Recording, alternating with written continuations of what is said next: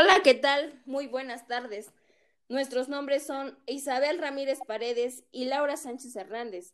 Somos de la Universidad Benito Juárez, de la licenciatura en estomatología, con el tema de terapias en la articulación temporomandibular con el doctor Ricardo Hernández Benavides. Comenzamos. El manejo de dolor crónico, específicamente de los trastornos temporomandibulares, constituyen uno de los problemas más difíciles que afronta el estomatólogo. Los objetivos principales es el tratamiento son reducir o eliminar el dolor y el ruido articulatorio y la recuperación de la función mandibular. Está bien establecido en la literatura que la mayoría de los pacientes logran un buen alivio en los síntomas con medidas conservadoras y parece que casi todos los mejoran habitualmente con el tiempo, sin tener en cuenta el tratamiento que reciben. Dentro del tratamiento de este tipo de trastornos se encuentra la educación del paciente, donde le tenemos que dar una explicación de la causa y naturaleza benigna del trastorno. También un entrenamiento en el autocuidado, como limitación de la función mandibular, una dieta blanda, evitar el bostezo amplio, así como cantar y masticar chicle. Una preocupación y modificación de hábitos presentes como la eliminación del bruxismo, la lengua protáctil, mordedura de objetos y onicofagia.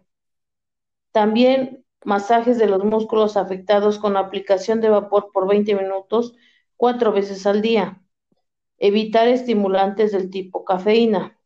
También evitar el estrés emocional mediante la identificación de fuentes tensionales. Indicarle dormir en decúbito supino, cuello y mandíbula alineados. Y visitas regulares de seguimiento. Al igual que cuenta con la terapia conductual, que es que este está programado y ser impartido por un médico entrenado en modificaciones conductuales, que incluye la terapia de relajación muscular e incrementa actividad en el sistema nervioso simpático, disminuye el tono muscular y por edén disminuye la ansiedad y los efectos del estrés. En la psicoterapia es un modelo causal de los trastornos temporomandibular que pueden ser en la expresión somática, de una alteración psicológica o psiquiatra, tal como una depresión o una alteración de conservación.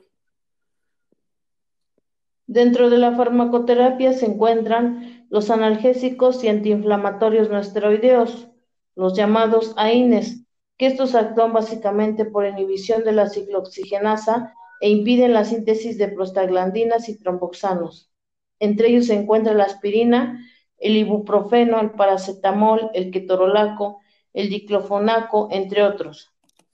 También están los narcóticos que actúan en los sitios específicos de receptores de opioides en el sistema nervioso central y confieren un efecto analgésico central, como la codeína y el propoxifeno, que se encuentran con mayor frecuencia.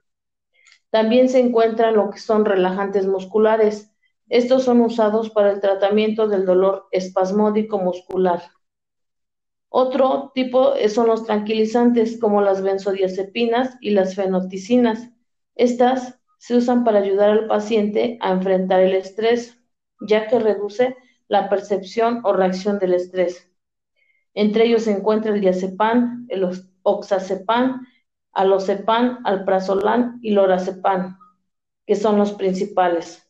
También se encuentra otro grupo que son los antidepresivos tricíclicos, como la amitriptilina y la imipramina, que son beneficiosos en el tratamiento de dolor crónico orofacial. Otro tipo de terapia neural de Jun o anestesia por infiltración, que son anestésicos locales sin vasoconstrictores y se aplican en el lugar del trastorno o en su inmediata vecindad. También cuenta con la terapia física o fisioterapia, que es el objetivo es restaurar la función mandibular normal con el número de técnicas físicas que sirven para aliviar el dolor muscoesquelético y aclarar la cura de los tejidos, que es el masaje de forma suave, todas las áreas dolorosas, puntos de gallito y se aumenta la presión gradualmente. También es la movilización articulatoria, que es la manipulación física por medio del estiramiento eh, pasivo en la apertura bucal. También los ejercicios mandibulares, que son valiosos en el incremento de la fortaleza y la coordinación muscular. También la putura de la energía, que depende del equilibrio si existe en el organismo de la anestesia y se explica por la teoría de la puerta del control, ya que se producen inhibiciones de neuronas. Otra terapia es la terapia mecánica. En él se encuentra el biofeedback electromiográfico, que se usa cuando el paciente no es capaz de autorrelajarse. Este consiste en colocar unos electrodos sobre los músculos temporal y macetero del lado afectado, conectados a un electromiógrafo. También se encuentra la estimulación eléctrica, como la estimulación nerviosa eléctrica transcutánea, que se aplica un voltaje de bajo amperaje y corriente bifásica a varias frecuencias. También está la estimulación galvánica. Otro tipo de terapia mecánica es la ionoforesis, que utiliza una generación de corriente directa de bajo voltaje para transportar los iones de soluciones medicamentosas a través de la piel intacta con motivos terapéuticos.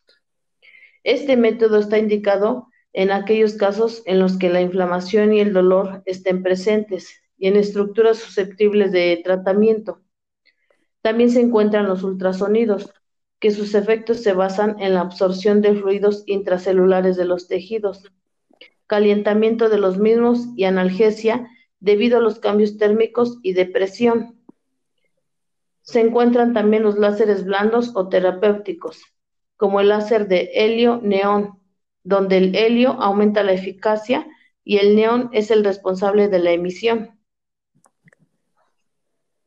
También cuenta con la terapia oclusal, que aunque la oclusión actualmente no constituye un factor etiológico primario en, la, en los trastornos temporomandibulares, las maloclusiones interfieren oclusalmente en la oclusión y en la relación céntrica y falta de sostén dental por dientes perdidos, ya que han estado involucrados y contribuyen a un, a un paciente de disposición.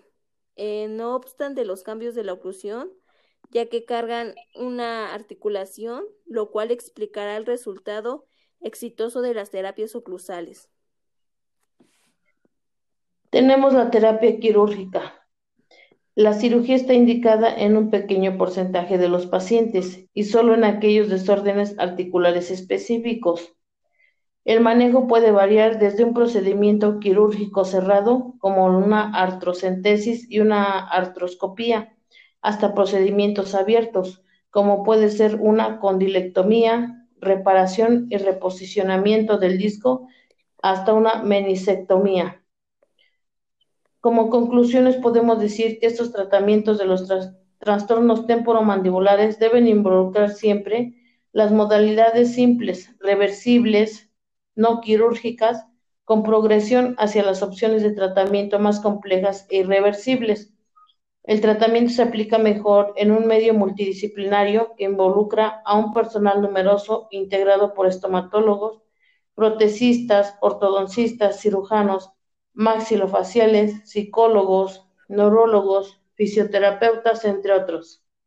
Esperamos que este tema haya sido de su interés. Muchas gracias. Gracias.